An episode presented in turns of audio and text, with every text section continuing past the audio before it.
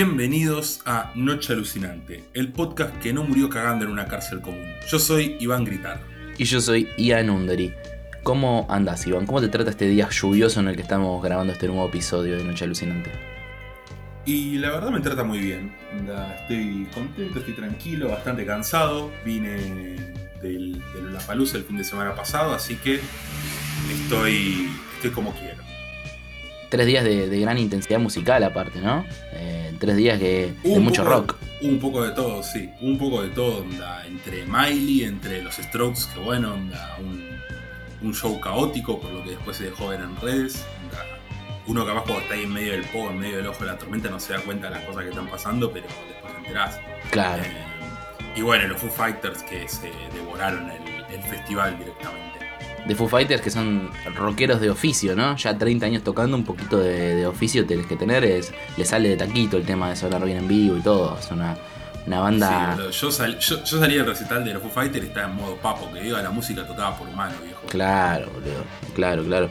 Aparte, si vos tenés que hacer un, un, un pequeño un pequeño top 5 así sin explayarte mucho de las bandas que viste, ¿cuál, cuál es tu top 5?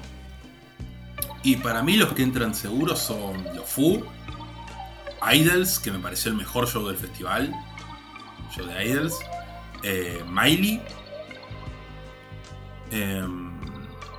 Dillon, que me pareció también de, de lo mejor, de lo que más me gustó del día 1, y pondré los Strokes por una cuestión emocional de que es de lo que más a mí me gusta. Claro. Pero si tuviera que ser objetivo, creo que en ese lugar entraría más el Pi o Marina. Más que nada el Pi. El Pi dio un gran show, aunque fue corto porque tardó, tardó en salir. Eh, pero bueno, de Strokes yo la pasé bomba más allá de que, de que no haya sido tan bueno. El show de 2017 estuvo mejor, pero ese lo pude ver de lejos nomás. Acá lo estuve ahí nomás y eso. Claro, lo viviste de cerca. favor.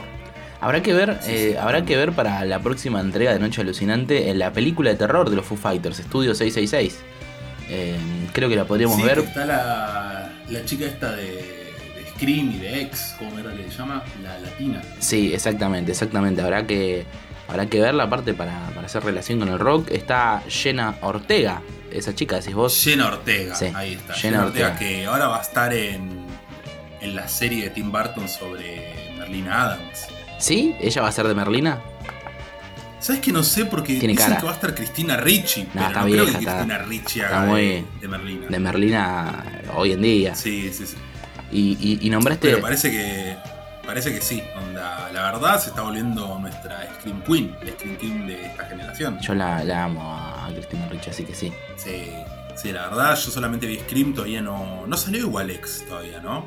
Eh, no, eh, Sale ex- ahora dentro de poco me parece. Sí, sale a mitad de año en unos, o en un mes como mucho. Ahora, el- en abril, de Ty West, que tiene una pinta esa película, pero espectacular. Encima estuve escuchando unos podcasts que habla Ty West y, y medio que ya confirmó que filmó X y en paralelo filmó una precuela de X. O sea, el chabón fue totalmente sacó el tema que el chabón viene a una escuela de filmar eh, con lo que sea y filmas un montón. Entonces el tipo le dan un presupuesto de A24 y te hace dos películas, boludo. Y literalmente hizo dos películas.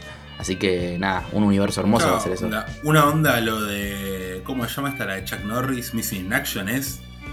Que filmaban las dos al mismo tiempo y decidieron cuál era la precuela antes de que salga. claro, bien, bien, sí, sí, sí, sí, exactamente. Y, en- y encima, viste que en, en X actúa Kid Cudi y actúa el, di- el director de esta película eh, Super Dark Times. El que hace de director en la película es un director real, o sea, hubo una, ahí una, una cuestión interesante. ah, Super Dark Times no la vi, no sé quién es el director. Kid Cudi sí lo vi, ahí recién peladito con Kanye. Claro, exactamente. Kid Cudi y bueno, el director de Super Dark Times, que nada, una película indie de terror ahí que hizo revuelo, pero, pero es interesante que bueno, hace del director en la película eh, particularmente. Así que, así que sí, X para mí es una de las películas que más espero del año, más allá de los grandes estrenos y qué sé yo, y barabá. Eh, X y, y nada más, me vuelvo loco con X. X y de Norman creo que son de las dos que se vienen ahora, que es las que más interesan. Sí. O por lo menos las que más me interesan a mí. Sí, sí, sí, totalmente. De Norman también, el tráiler es espectacular. Eh, igual, eh, a, a mí lo que me sorprendió es que no me he dado cuenta hace cuánto que este tipo Ty West no hacía una película de terror, de género. Eh, literalmente hace 7 años que no dirigió una película de terror. eh, desde que hizo de Sacrament, esa que es como la Heaven's Gate de ese culto que se suicidaron todos. Porque en el medio estuvo haciendo series, hizo un montón de series de las grosas grosas, se hizo como director elite de, televisión tipo HBO, Amazon Prime y todo eso, ¿viste? Eh, en, las grosas grosas él simplemente capítulos, pero bueno, eh, nada, bien ahí, es un director que siempre me gustó. así, se ejerce el oficio. El que el chabón cuenta, boludo. Eh, nada, una cosa interesante es que cómo, lo, cómo lo, lo, expresó él, que él se pasó 15 años de su vida haciendo películas, que estabas un año y medio haciendo preproducción, un año escribiendo un guion, seis meses filmándolo, sacando guita de, de abajo de las rocas, y si tenías mucha suerte, cuando terminabas y las estrenabas quedaste en cero, no debiendo guita, quedabas en cero. Y así lo hizo de 15 años y sacó 7 películas eh, y, luchando para arriba. Y, a comparación, el mundo de las series es, che, mañana puedes estar en un avión, tenés que filmar 5 capítulos de la serie nueva con, no sé, tal y tal. Sí, de una, estoy. Eh, es, un mundo que, para alguien que viene de ese, de ese rollo es literalmente lo más cerca del cielo, ¿no? Es eh, laburar industrialmente todos los días de eso. Pero bueno, nada. Sí, además que ya estás curtidísimo, donde caes y filmás 20 planos en 2 segundos. Olvídate, olvídate. Aparte, claro, la, educación de filmar mega bajo presupuesto con Larry Fessen tenía que hacer 7 películas en, no sé, 8 años. Y después estar 7 años filmando series que es como, bueno, hoy tenés esto, tenés estos 45 minutos que rellenar, bla, bla, bla. Yo creo que eso el chabón este le das una semana y dos cámaras y te hace una película de taquito, la escribe ahí al toque. Pero bueno, nada. Gente de oficio, como se dice. Y hablando de gente de oficio, tenemos cuatro películas de las cuales hablar antes de nuestra seleccionada. Eh, sí, volvemos a lo tradicional, ¿no? Volvemos a las raíces, a lo, arquetípico. Cuatro películas, dos cada uno sobre nuestra última quincena. No, sé quién, quién arrancaba, vos o yo. Yo arranco y hablando de raíces y de arquetípico, vamos a hablar de un western de 1950 Winchester 73 de Anthony Mann. Anthony Mann, eh, yo solamente vi dos pelis de él, que es esta y The Naked Sport, eh, o Spar, no sé cómo se pronuncia, la, espuela desnuda. Eh, la verdad, cuando vi la primera, pensé que era una especie de, no sé, de padre, tío, abuelo de Michael Mann. Y después me di cuenta que no. No, no, nada que ver, es otro. Justo tienen, tienen ahí. Bueno, es como lo mismo Leslie Mann, si te pones a pensar. Sí tres son más nada que ver uno con el otro. Los, tres son hombres. Hombre Miss Man. y bueno, y la verdad me encontré con una gran película, James Stewart de modo buen tipo como nos gusta verlo. Una historia de venganza, si se quiere, pero centrada totalmente en las idas y vueltas que tiene un rifle, un rifle Winchester 73, que es considerado el mejor rifle de la historia para su Lo uno con el que disparás y Sí, onda, es un rifle automático con el que no tenés que andar recargando cada dos segundos y es de lo mejor que se podía ofrecer en el oeste. El, rifle que, ganó el oeste se le llamaba. Qué título, o sea, literalmente donde pone el ojo pone la bala, digamos, con ese rifle, es así. Exactamente, y James Stewart hace de un tipo que justamente donde pone el ojo pone la bala porque es un, un gran y habilidoso tirador. Al principio de la película hay como una especie de, ¿cómo se llama? Eh, concurso de disparo, que el que gana se lleva el rifle y nada, James Stewart agarra y hace locuras. lo deja totalmente... Arrasa, arrasa en la ah, competición. Arrasa. La destruye. Arrasa la competición y lo deja totalmente humillado a Stephen McNally, que es el antagonista de, la película. Ahí va, ahí va. Y nada, es, una película hermosa, tiene varios personajes. Si bien James Stewart es el principal, hay momentos en los que la película onda, hace foco en otros personajes donde lo deja totalmente relegado James Stewart y llega a ser casi coral, si te pones a pensar. Eh, la recomiendo mucho, es como dije, una historia de venganza, una historia de múltiples personajes, una historia sobre el precio del honor, el precio de la venganza, donde hay muchas cosas relacionadas con el valor y etcétera. Todo eso que el western nos tiene bien acostumbrados, contado en básicamente horita y media tranqui. Y nada, ¿qué más, qué más recomiendo Anthony Mann, las dos que a mí me gustaron mucho. Películas que se nota que están hechas con, con bajos presupuestos, pero con una habilidad técnica a la hora de narrar que es impresionante. Bueno, yo de, Anthony Mann justamente vi eh, cosas muy opuestas. Vi dos, dos eh, film noir que, que, viendo así el, el, CV de Anthony Mann te das cuenta que es de esos directores que estaban como, bueno, tenemos este género, hacelo. Yo vi Road Deal y He Walked by Night, que son como clásicos de la B del, del, del cine negro y me gustaron mucho. Pero no me metí en sus westerns, que creo que es el género primario que hizo, porque tiene varios westerns. Y de hecho, sus dos o tres películas más famosas son westerns, con actores de. Sí, yo también quería ver la- las otras dos, que son también muy famosas, que es The Man from Laramie y Man of the West. Ahí va, ahí va. Eh, sí, sí, sí. Yo la que. Hay una que está en Amazon Prime Video que le tengo ganas hace mucho, que es de Anthony Mann, que es Reign of Terror. Que lo que tiene de particular y que me interesaba es que es un- una estética y un lenguaje de cine negro, pero aplicado a la Revolución Francesa. Eh, es como una de misterio eh, y, de, y de suspenso, eh, así. de, de turbiedades y de secretos, pero nada, en medio de la Revolución Francesa. Y de hecho me llamó la atención un tipo como Anthony Mann que, que hizo los dos géneros así americanos canónicos, tipo el cine negro y el western, metiéndose en esa época, pero, pero sí, aparte tiene una filmografía bastante, bastante larga.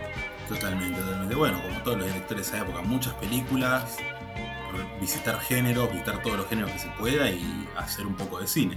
Y sí, sí, sí, sí. sí. Eh, y bueno, si querés paso a mi siguiente, a mi película, va, no, mi siguiente película, que... mm, La verdad que me queda una todavía. Ah, no. Ah, ¿no querés hacerlo intercalado? No, porque acordate lo que te dije, donde la que voy a decir ahora me echa muy bien con esta. Ah, dale, dale, dale, me parece bien, me parece bien.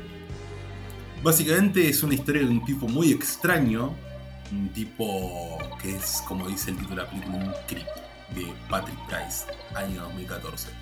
Es una película que arranca y es como, che, ¿qué mierda estoy viendo? Entiendo que es como una especie de found footage, de terror, un tipo que va, que lo contrata básicamente para filmar el- el- un día en la vida de otro chabón. Un tipo lo contrata y dice, mira, vení, quiero que me filmes mi vida porque me estoy por morir de cáncer y le quiero dejar un video. Y ya desde que llega el tipo te das cuenta que el otro es un raro de mierda, pero a niveles extremos. Hace jodas que están totalmente fuera de lugar. Sí. No respeta el espacio personal de- del protagonista. Muchas cosas muy extrañas. Por momentos, a mí se me hacía que quizás daba muchas vueltas. Porque nada, es difícil mantener una película de más de una hora solamente dos personajes hablando. Me desconcertó un poco, digamos, la, el corte que tiene a la mitad, cuando el tipo ya se va de la casa. Pero es muy efectiva. Tiene momentos que posta te hacen sentir muy incómodos, momentos en los que realmente temes por lo que está por pasar. Y que, nada, onda, con muy pocos elementos, Patrick Price y, bueno, y Mark Duplass, que no solamente coprotagoniza, sino que escribió y, si no me equivoco, también produjo. Seguro. Eh, no. Sí, sí, sí. produ- Seguro, Produjo con Jason Bloom y Josh Brown. No, no sabía que Jason Bloom había metido mano acá. Pero bueno, sí, si te puedes pensar, es una. Tiene una onda muy Blumhouse. Sí, aparte Mark Duplass es eh, un, un sponsor total del cine indie norteamericano. Y, y si no me equivoco, viste que él eh, es como uno de los, de los, de los fundadores y, cultivadores originales del, del Mumble, con ese indie muy hablado, de departamentos y qué sé yo, que hizo con todas esas películas con su hermano. Creo que este fue el intento de che, y si hacemos una de género con este, con este, todo este conocimiento que tenemos sobre hacer películas chiquitas, eh, en, un- en una locación, qué sé yo. eh, y, bueno, coincido en todo, para mí le salió espectacular, porque aparte, como vos decís, es una suerte de found footage, pero viste que se siente el- el- la dirección en- en- dentro de, lo, de, la, de la película. Hay mucho found footage, footage eh, eh, que, que es medio caótico la puesta en escena, medio como... eh, e- emulando la naturalidad de una situación, termina perdiendo mucha, mucha cuestión cinematográfica. Pero está todo lo contrario. Tiene un par de planos que son muy interesantes, tiene unos climas resarpados. Y bueno, como vos decís, no se sostiene 100% porque es una película con una estructura bastante particular. Pero al final a mí me, dejó un poquito cagado de las patas, honestamente. Me parece que es una gran peli de terror.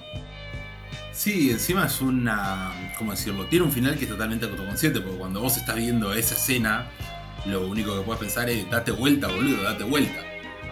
Y lo que dice al final el personaje de Mar Duplass es: eh, Me estuve preguntando todo este tiempo por qué nunca te diste vuelta. Y es porque básicamente me creíste, donde fuiste tan buena persona y tan boludo de creer que yo, yo no te iba a hacer nada. Eh, me, me pareció uno de esos chistes incomodísimos hace sentir mal pero reír al mismo tiempo, nada, me, fascinó. Onda. Fue una buena manera de, de cerrar la película para mí. Sí, aparte Mar Duplass es un gran actor, a mí me gusta mucho su, su estilo, tanto para la comedia como cuando es un tipo medio desagradable, medio incómodo, que lo suele hacer. Y en esta para mí lo explota perfecto, porque como vos decís, es un raro de mierda que te genera, te genera desagrado. Pero, pero a la vez tiene un, aire a, a- un tipo que está medio más, más roto que malo. Pero bueno, al final nos damos cuenta que no, que es un psicópata absoluto y que bueno, justamente con esa dualidad logró engañar al protagonista y, y llevarlo a, a la trampa, digamos. Bueno, estoy viendo y no, no vi ninguna de sus otras películas, digamos, como actor. No, no vi ninguna otra.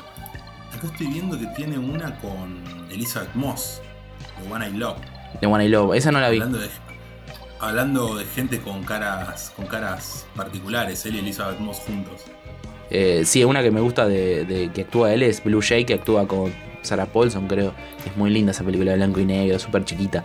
Es como una pareja que se es una reencuentra. romántica, ¿no? Sí, una pareja que se reencuentra en el pueblo de su infancia y pasan una tarde ahí. Es una suerte de buen, buen menú si te gustan las, las before de, de Linklater. Es bastante amarga, pero es muy linda, es muy, muy linda. eh, visualmente y aparte es interesante la dinámica que se genera entre esa pareja tipo de secundaria que se separó y volvió a encontrarse ya de adultos, en otra vida formada, un montón de cosas en el medio. Eh, y ahí sí que se explota un montón la actuación del tipo este y de Sarah Paulson, que la parte actúa espectacular.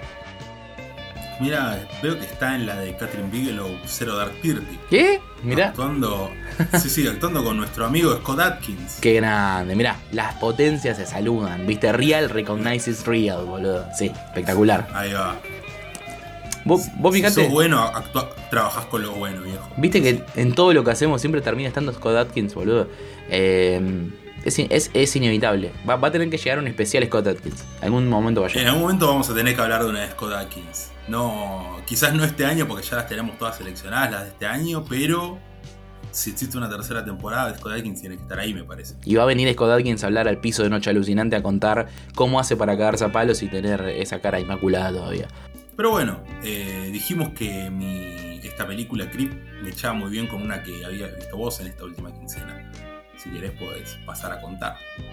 Dale, la película que, que, bueno, que, que se relaciona bastante es The Fan de Ed Bianchi, que es de 1982, si no estoy equivocado, o 81, para que corroboro. 81. 81 estoy viendo acá Eh, en, en Letterboxd. Exactamente. Y tiene un par de relaciones temáticas interesantes porque se trata sobre alguien obsesionado con, con una figura del espectáculo. Básicamente sobre un pibe que, que está enamorado de una actriz que la interpreta Lauren Bacall.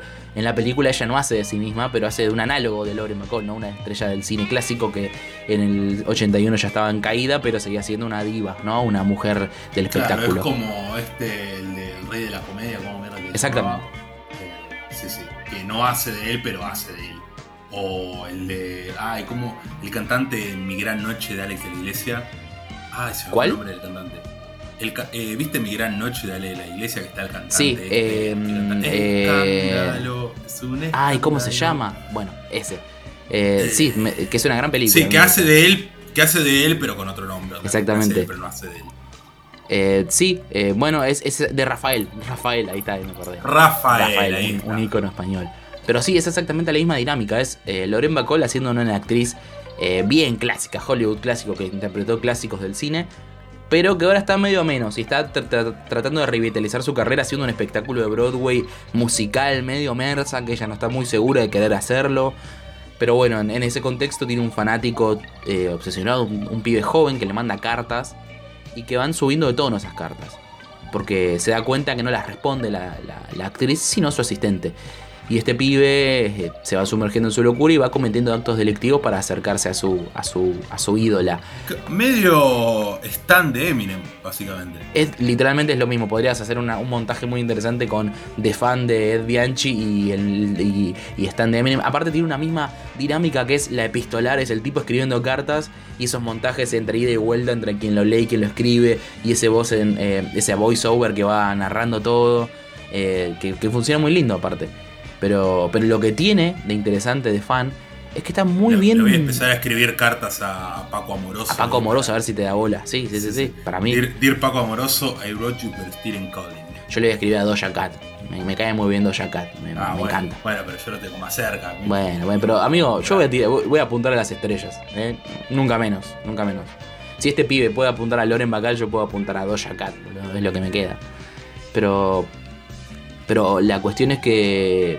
creo que lo más interesante de fan, más allá de que me gustan las películas que son sobre fanáticos, enfermos, el cine, una actriz, es que está filmada con una tónica muy de palma, es muy refinada la estética y en una ciudad que es una Nueva York eh, del, 81, ya que no es esa Nueva York totalmente podrida de los 70, pero que tiene una cosa media, eh, media eh, urbana, cutre, sucia y qué sé yo, que me resultó súper estética. Y bueno, como te digo, tiene unos destellos de, dirección que están buenísimos realmente. Ed Bianchi hizo muy poco, realmente, hizo cuatro películas y una de ellas hace dos años que no la vio nadie.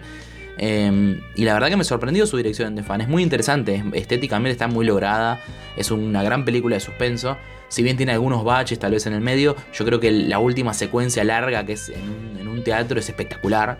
Y, tiene cosas del cielo, de hecho, también. Para mí es de esas películas norteamericanas que prestaban atención a lo que pasó en Europa, pero llegó un poco tarde, tal vez. Tal vez un poco demasiado Em, eh, claro, justamente como Vestida para Matar, que es del 81 también. Claro, exactamente, pero, pero por lo que yo tengo entendido, esta película tuvo. La relacionaron con el slasher de forma totalmente inadecuada, porque no es un slasher para nada. Eh, no tiene la, ni la estética, ni el ritmo, ni nada, ni el lenguaje del slasher. Y medio que hubo una situación de decir, che, Lauren Bacall cayó en la mala, eh, mira, está haciendo una de terror ahora, ¿viste? Pésimo, pésimo. Tristísimo, boludo, porque la película está re bien, ella está bárbaro, aparte de la película tiene una. El Loren Bacall siempre tuvo una energía de esas actrices que no, que no necesitan estar actuando para que te cautiven, ¿viste? Como que te, come los ojos verla. Y incluso ya como una señora ya mayor era muy encantadora. Así que es una gran película de suspenso. Si están buscando, ya rascando el fondo del, del, suspenso ochentero, si les gusta De Palma, para mí de fan es una, una joyita ahí para, para descubrir, de hecho. Perfecto, entonces. Y tenías una película más de la que ibas a hablar, ¿no? Sí, sí, sí, una película de, rutilante actualidad, de, que salió ayer, ¿no? Pero muy, muy actual, ¿no? Porque, si no me equivoco, el, estreno al que pudo acceder el, público argentino fue en el Festival de Mar del Plata de fin de año, que se pudo ver unos, unos días. No, no sé si no estuvo en el Bars también, ¿eh?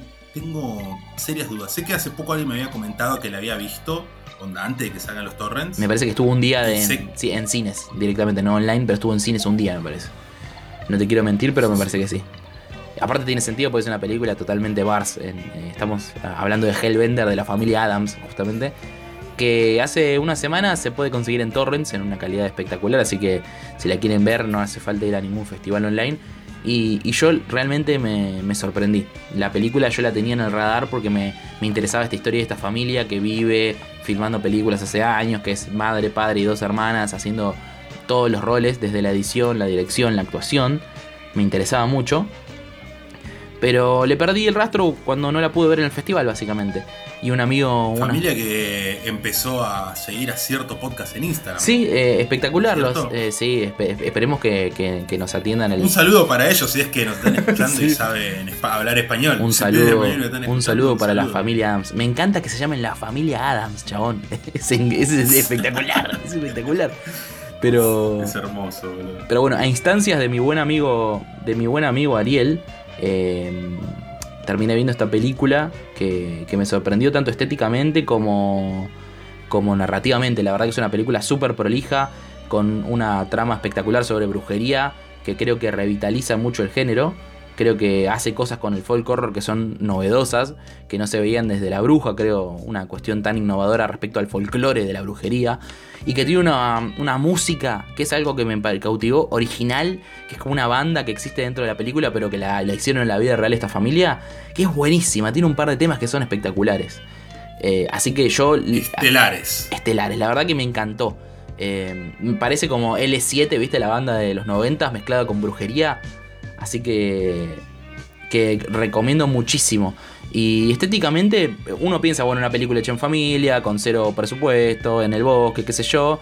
Y, piensa tal vez en algo medio cutre, pero nada que ver. Tiene, se ve que esta familia apeló a aprender a utilizar sistemas, eh, programas de edición, a, hacer efectos especiales de forma casera. Y se ve muy profesional. Tiene una iluminación hermosa, hay efectos especiales arriesgados como por una película tan chiquita. Eh, así que yo eh, la verdad que recomiendo 100% esta peli y voy a estar sumergiéndome en, el, en, la familia Adams, porque la verdad que me encantaron ellos aparte como familia.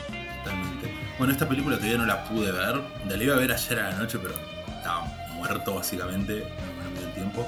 Capaz hoy le, le mande play. Sé, la tengo bajada, tengo que buscar los subtítulos así rapidín y, y la veo. Así que nada, confirmaré esta noche probablemente si lo que me estás diciendo es todo cierto o todo mentira. Eh, aparte 80 minutos, boludo. Y, y te aseguro que los temas te van a gustar porque tienen esa onda L7 con un poquito de Doom. ¿Te acordás cuando el Doom estaba muy de moda? Que era como el Doom medio ocultista, tipo hace 5 años. Tiene esa onda muy linda. Sí, sí, Eh, sí. Y nada, hay, hay algo... Grandes, grandes, noches, grandes noches en Club B. En Club B, exactamente, exactamente. Eh, Club B cerró, no sé si te enteraste. gracias a Dios. No, no, era, so- era inviable. no sobrevivió a la pandemia. Ese no, no lugar sobrevivió a la pandemia. Encima, justo antes de la pandemia lo habían reformado todo, estaba hermoso. Se había convertido en un bar cheto. Eh, lo habían restaurado, lo habían hecho restaurante, claro, sí, sí, sí. Sí, sí, había quedado muy lindo. Yo fui a una fecha de Sabe la Data ahí de que organiza el abuelo de militantes del Clímax y había quedado muy lindo el lugar. Y bueno, cayó la pandemia y no, no pudo sobrevivir. Onda. Le habrá salido un buen billete donde agarrar y repartirlo todo y nada, una lástima la verdad. Porque siento que hubiera estado interesante ver en qué venía Club B después de esa reforma. Y ahí vimos grandes recitales como Herpes, como Velocidad 22, de grandes momentos que, que se quedarán conmigo hasta que me muera. Pero, pero sí, Sí, hemos, hemos visto a las Indisposed. Un saludo Claro. a mi amiga Salo. exactamente, vimos, vimos trash, trash eh, y, y mucha música muy variada, pero, pero bueno, eh, que, que en paz descanse Club B, eh, me dio más disgustos que alegrías, pero, pero siempre lo recordaremos con, con el mejor de los de, las sonrisas.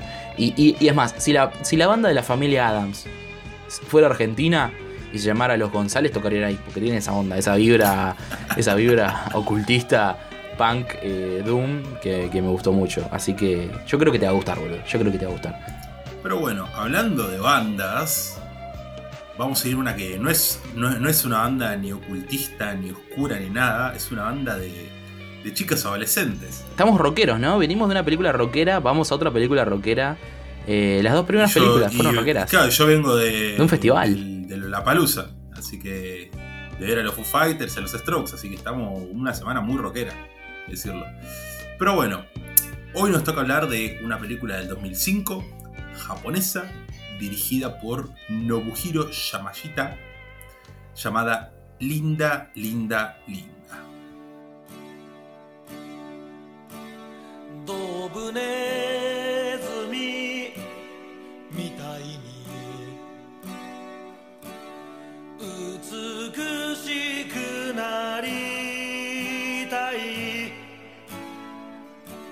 「写真には」映らない。美しさがあるから。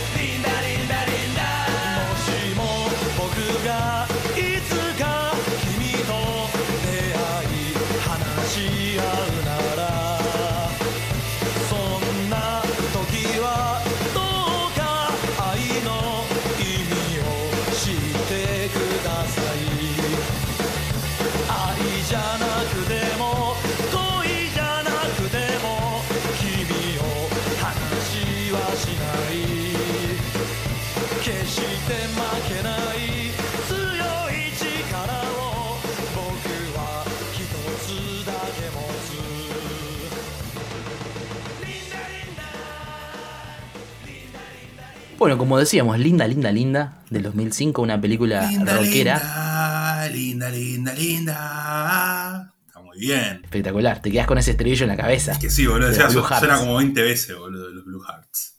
Encima el otro tema, el otro, hago un paréntesis, el otro tema que suena al final me hace acordar mucho un opening de Naruto. Donde es muy parecido a un opening de Naruto, el, el tema que tocan al final, final. El, el de la, la canción infinita, ese. Sí, sí, sí. El de la canción infinita para pelearle a la tristeza, sí. Sí, sí, sí. Eh, linda, linda, linda es básicamente, podemos decir, una coming of age eh, sobre cuatro chicas de secundaria que forman una banda en el transcurso de una semana, apenas unos días, y que tienen como objetivo días. participar en, en- claro, participar en, el, en, el, en la muestra de, de- cultural del- de, la, de la escuela, ¿no? Un concurso de bandas, de música. Y, y bueno, en ese transcurso de tres días se la pasan ensayando, conociéndose, conociéndose familiarmente, teniendo eh, sus primeros romances, sus primeros eh, eh, desazones, y integrando una chica coreana que es Son, la que va a ser la cantante. Y hay algo muy interesante ahí en que la chica que es de, del extranjero, que no sabe hablar, termina hermanándose con otras tres chicas a través de, de una canción de, de punk, una canción pop de los 80 que es de los Blue Hearts. Y, nada, a mí, todas esas películas que parten de un, de un corazón musical para formar una, un lazo entre personas, y, y más si son personas jóvenes, me, me encantan. Así que, no sé, vos qué impresiones te dejó linda, linda, linda. Eh, lo mismo, onda. Al principio, por primera vez, eh, tiene una cosa la película, es como arranca y arrancó, ¿viste? Y como que yo me perdí un poco, como bueno, para, entiendo que hay dos que están peleadas, pero ¿quién está peleado con quién? Eh, ¿Qué fue lo que pasó acá? Onda, ¿quiénes, ¿Quiénes son estas pibas? Y veo que de a poco te vas amoldando a cuál es la situación y qué, qué es lo que pasó. Eh, y sí, totalmente, onda, todo, Hay todo un feudo ya armado, ¿no? Hay, hay todo un lore de la banda de gente que ya tocó, gente que no toca más, amigos, gente que toca la guitarra, hay un montón de data que te vas enterando muy así. Tomá. Sí, que te, te lo. Recién te lo cuentan, cuentan a la mitad de la película. Que encima cuando ellas tienen esa charla en la terraza, cuando le explican a Son, no, mira, esta fue la que formó la banda, con esta, que esta se fue, después metieron a mí, la metieron a la otra, y bueno, y ahora estás vos.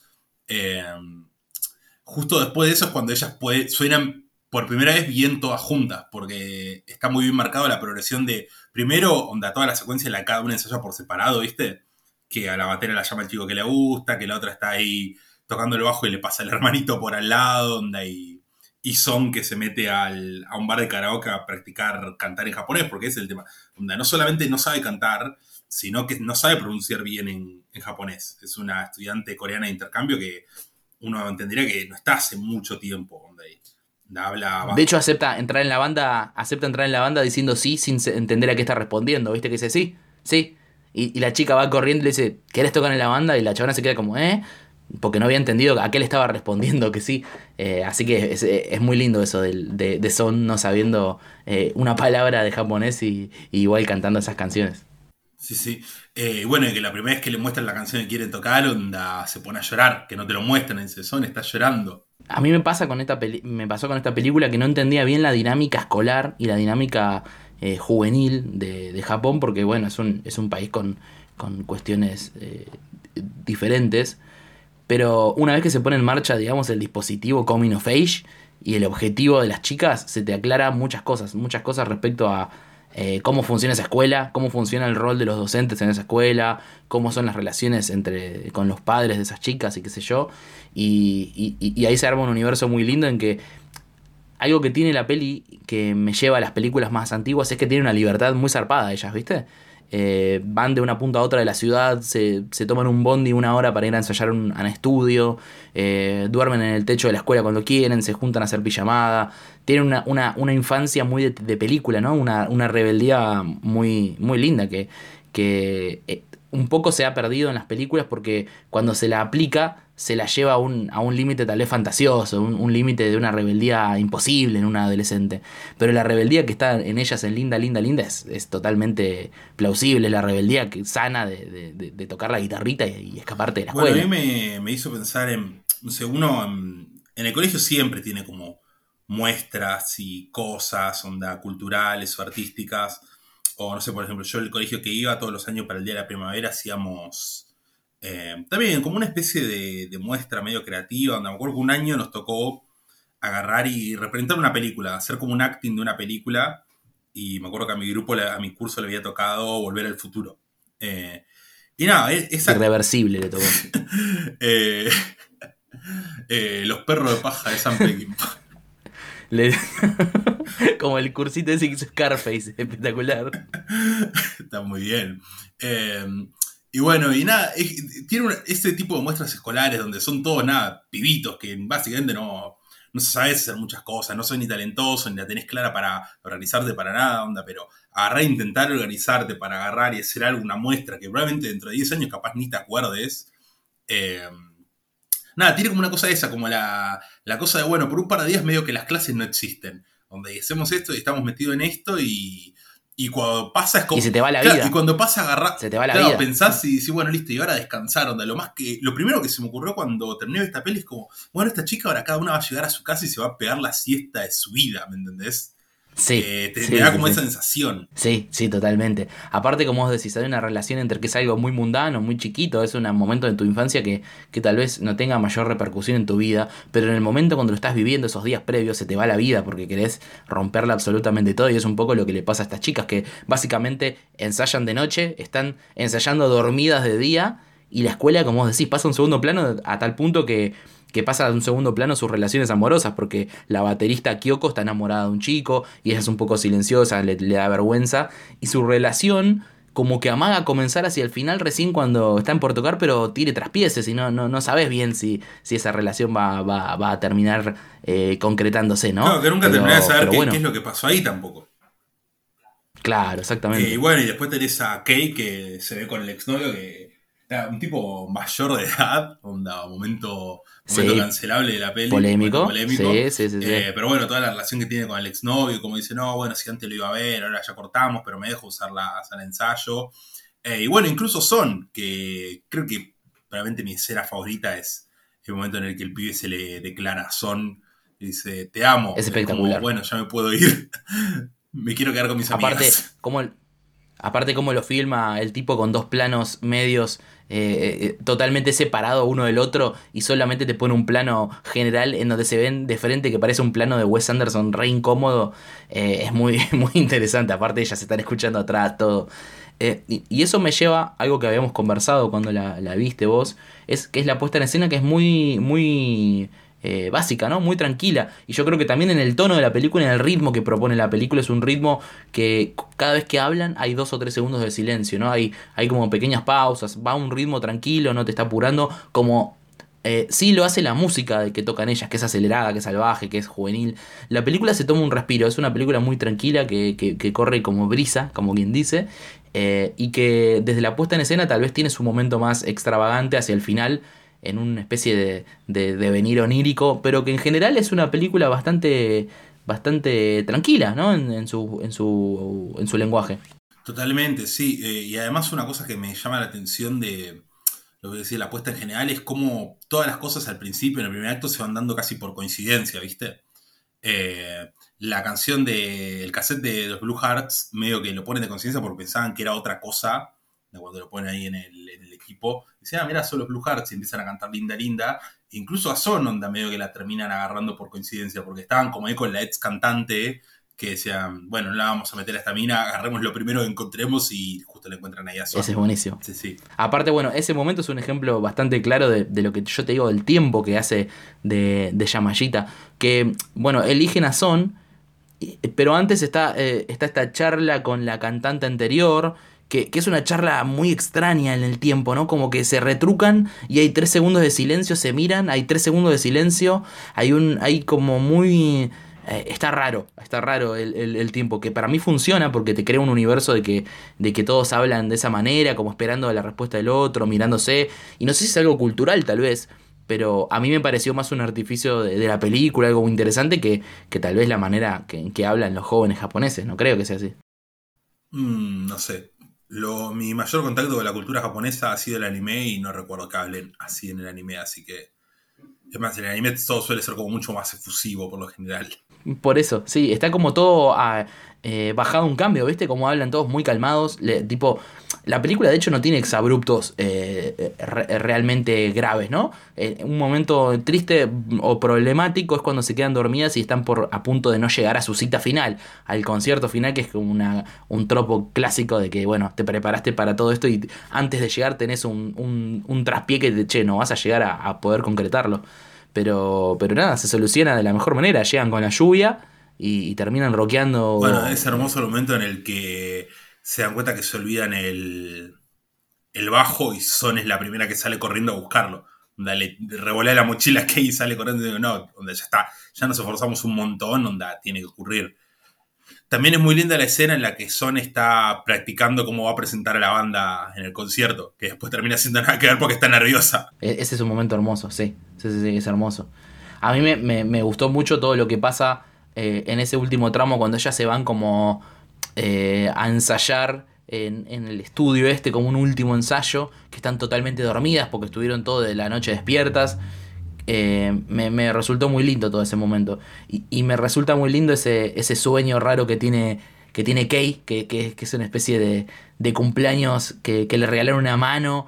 No sé si vos te pasó lo mismo, pero yo siempre que la veo termino cayendo en que, che, ¿por qué le está dando una mano? Qué raro. Sí, yo- la, Qué raro la todo primera esto. vez que la vi, sí, donde dije, che, qué raro, onda, no entendía muy bien. onda, y cuando aparecen los Ramones dije, boludo, ¿qué, ¿por qué? qué? qué está pasando? Y bueno, después te das cuenta que es un sueño. Pero A mí, me, a mí cuando aparecen las Ramones me, me- me- me- cayó la ficha. Ah, no, esto es una locura de, de un sueño. Porque es muy gracioso, porque está tipo, te damos una mano gigante de goma para que toques la guitarra. Bueno, ponele. Salen al escenario y dicen, hija, vinieron a saludarte los Ramones y están allá saludando al fondo del teatro, aplaudiendo eh, eh, Joey Ramones. Es, es muy lindo eso, es muy es lindo. muy lindo posta. sí, Eh, pero. Y aparte. eh, esta película lo que tiene es que está cargada de una, de una juventud muy musical, ¿no? Todos como que están hablando de bandas. Eh, y los Blue Hearts, que es una banda totalmente ignota para nosotros que no la conocemos, parece ser una especie de ataque 77 japonés, ¿no? Algo así. Como una banda de punk eh, tradicional 80s, 90s, que tiene un poco de pop, un poco de punk eh, más picante.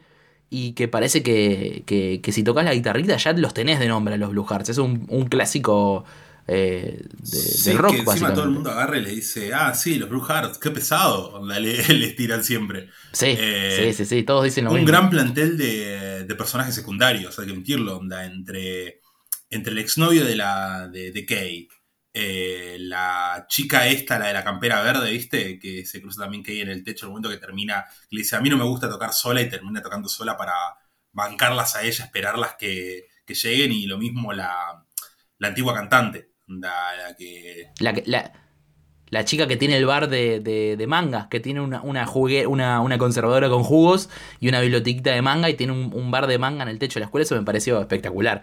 Eh, es un personaje muy de anime, de hecho, es muy extraño, ¿no? Y, y- y me copa cómo en esta peli tiene un- una cruza de estéticas, ¿no? Como decíamos, la puesta en escena es, es muy tranqui, es mucho, mucho plano sin movimiento de cámara, hay, es- es- eh, hay pocos primeros planos con, eh, cerrados, muy eh, estéticamente es muy tranquila. Pero tiene algo en, en la estética ya pictórica, en los colores, en la ropa que usan, que, que es interesante. A mí me gustó, es como una película. No quiero compararlo a Wes Anderson porque no tiene absolutamente nada que ver, pero hay algo ahí que me hace acordar ese tipo de cine, ¿no? Claro, porque, A un cine medio Tiene inocentón. una apuesta más que nada visual que está muy marcada por estructuras, si te pones a pensar. Da, más que nada, todo lo que es la, la estructura de ese colegio, donde todo el tiempo un montón de columnas y de carteles y de ventanas y de puertas, donde tenés como un montón de reencuadres y de, y de cosas ahí presentes en la, en la película. A mí me gusta mucho el momento, hablando del colegio, cuando ellas ensayan por primera vez juntas, que mm, te va tirando como planos generales del colegio vacío y de a poco va, Uh, eso es va entrando sí. los instrumentos, ¿viste? Onda como que se va aumentando el volumen de lo primero capaz de escuchar nomás la batería, después empiezas a escuchar el bajo, la guitarra, escuchas muy bajita la voz de son cantante y hasta que por fin vas con ellas a, a la salita de ese ensayo que tienen. Sí, sí, totalmente. Aparte, viste que eh, esa sala de ensayo es muy hermosa porque está tiborrada, es un quilombo esa sala de ensayo. Tiene todas cosas tiradas, hay un, hay un equipo para pasar cassettes, tiene unos cassettes tirados, tiene todos los instrumentos tirados por ahí. Y bueno, se ve que es de uso común porque en un momento hay un- unos chicos tocando. Y, y- y hay un par de, de- de lugares de la escuela a los que vuelve constantemente. La- la- la- el estacionamiento de las bicicletas va un par de veces. A la pileta va una o dos veces. A la terraza, bueno, porque está esta chica que, que, eh, que- que vende, que, que tiene su bar de manga y aparte pasan esa noche ahí eh, contando sus vidas. Y, y- y- repite dos o tres veces ese traveling lateral que es por el pasillo de la escuela mostrando todas las aulas y todo lo que pasa adentro que me encantó. Lo hace dos o tres veces y en una, bueno, se para cuando están vendiendo, creo que están vendiendo waffles o algo así, que, bueno, una de ellas, que es la que, es la baterista que está enamorada y que no puede expresarlo. Bueno, que cuando, si te fijás, cuando Kyoko la, lo llama al chabón para decirle veámonos mañana, le propone encontrarse en el mismo lugar que le propuso el otro chico a Son, eh, aula de herramientas, creo que se llamaba, o algo así. Exactamente, sí. Sí, sí, sí, sí. Como el aula de usos, de usos comunes de todo. Pero, pero claro que, bueno, eh, esa es una de las citas que, que al final como que no llegan porque se quedan dormidas. Eh, me, da mucha gracia cuando se despiertan, que están dormiendo esa siesta totalmente tiradas en el piso de la sala, que una se despierta y mira el reloj 30 segundos hasta caer que está tarde. Tipo, lo mira, se queda y ves que está son las 3 y media y tenían que estar a las 2 y media en la escuela, ponele. Eh, me, da mucha gracia todo el, el- el tiempo que maneja de paja para, para, para, para despabilarse. Pero bueno, eh, me, me- me parece que es una peli que, que transmite mucho por la sensación de, de juventud, de, y es muy cálida, ¿no? Porque terminas con una sensación linda. Porque po- ponele, tiene, tiene toda esta cuestión de, de la amistad y toda esta cuestión de la primer, la primer banda. Y, y a mí me parece fantástico esa mirada que se va haciendo como un círculo entre ellas cuando culminan de tocar la canción. Me pareció un momento muy lindo que, que se miran y van formando Sí, como, como una especie eh, de- de, círculo. El eje de miradas las va como conectando, si se Sí, quiere. exactamente. Eh, Exactamente. Sí, sí, el, también el, ¿cómo se llama?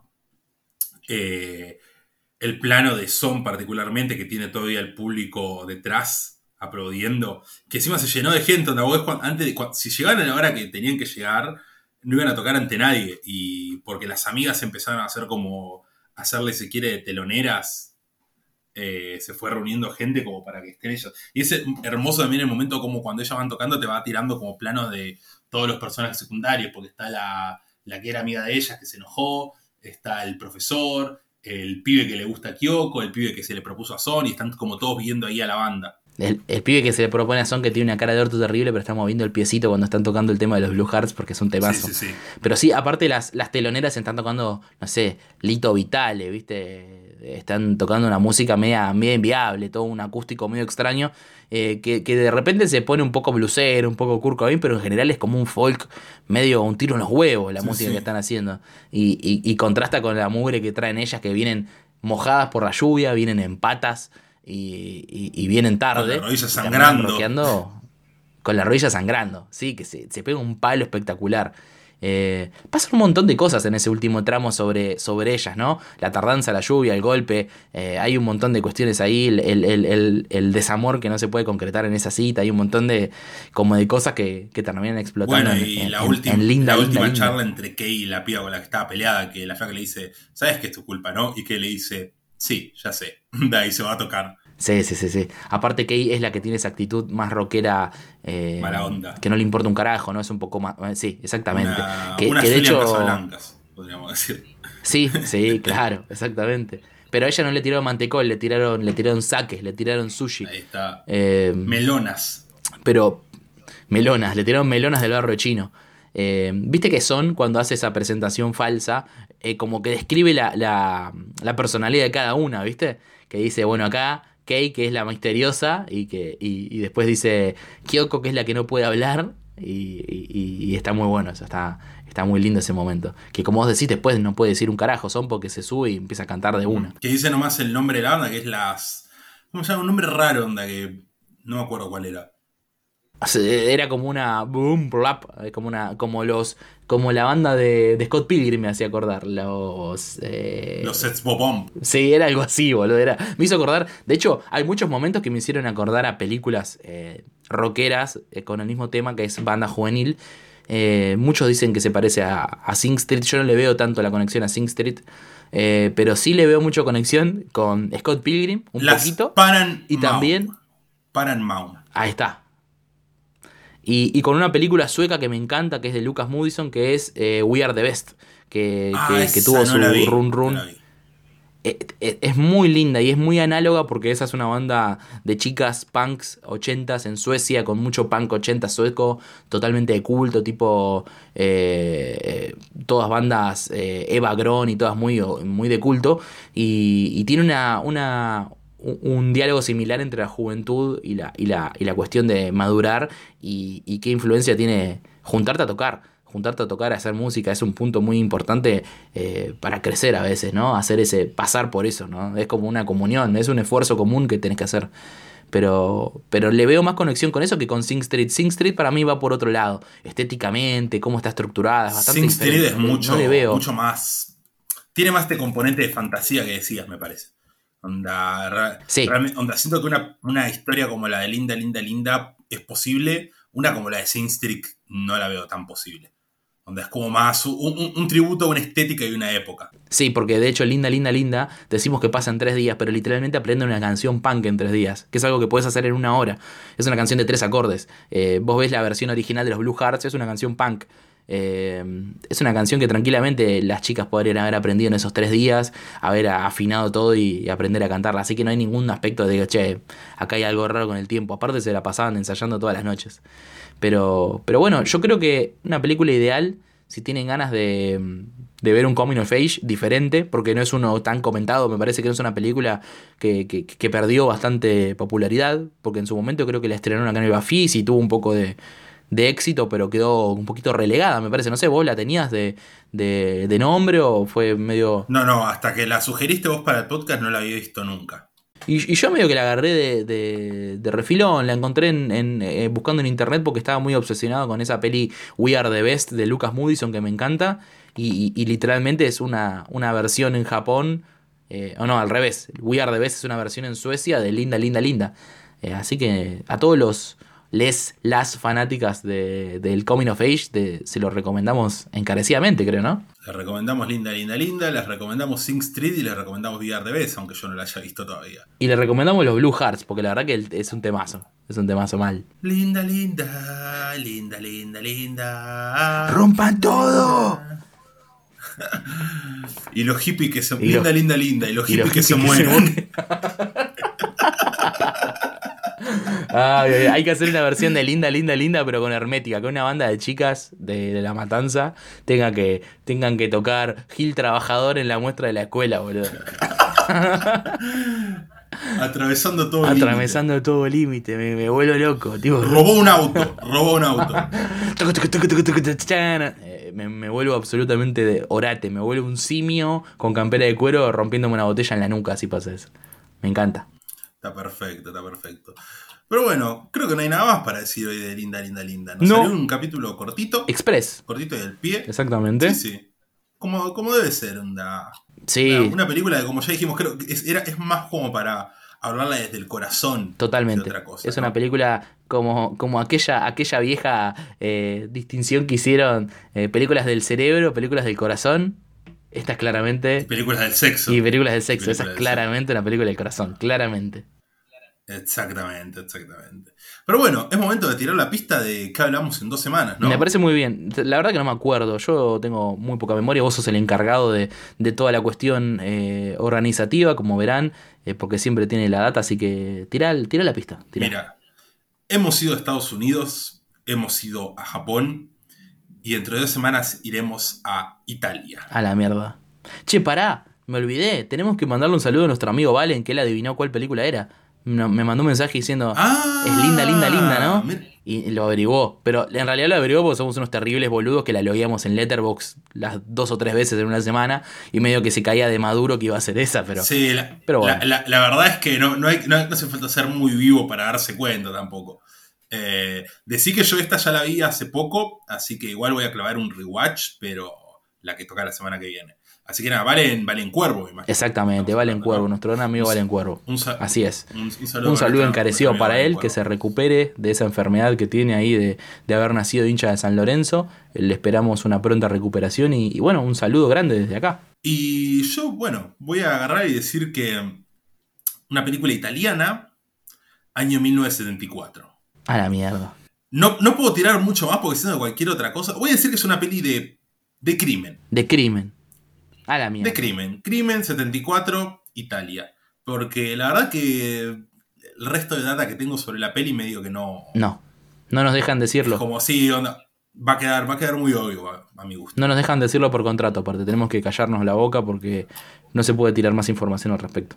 Pero bueno, eh, recuerden que dentro de dos semanas nos estaremos viendo para esta peli, que pueden hablarnos por privado de si adivinan qué peli es, les mandamos un saludo. Dentro de poco se viene un capítulo especial de nuestra parte, dedicado a Michael Mann, Lo estaremos anunciando. para el cual estaremos subiendo toda su filmografía a nuestra pequeña carpetita de Film List para que puedan ir revisitándola. Y nada, da- se viene ese capítulo de Michael Mann y en un mes, onda, después del capítulo de, las- de la quincena que viene, el otro, ya tenemos invitado.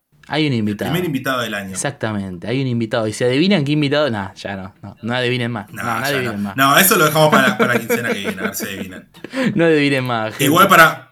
Igual, ya adelantándonos, para mí, si adivinan cuál es la película de dentro de cuatro semanas, van a adivinar cuál es el invitado, porque es bastante obvio. Sí, sí, sí, sí, sí. Pero bueno, recuerden que pueden seguirnos en Twitter y en Instagram, Noche Alucinante, para estar eh, enterado de todas nuestras novedades. Yo soy Iván Gritar Y yo soy Ian Undri. y esto ha sido Noche Alucinante. Adiós.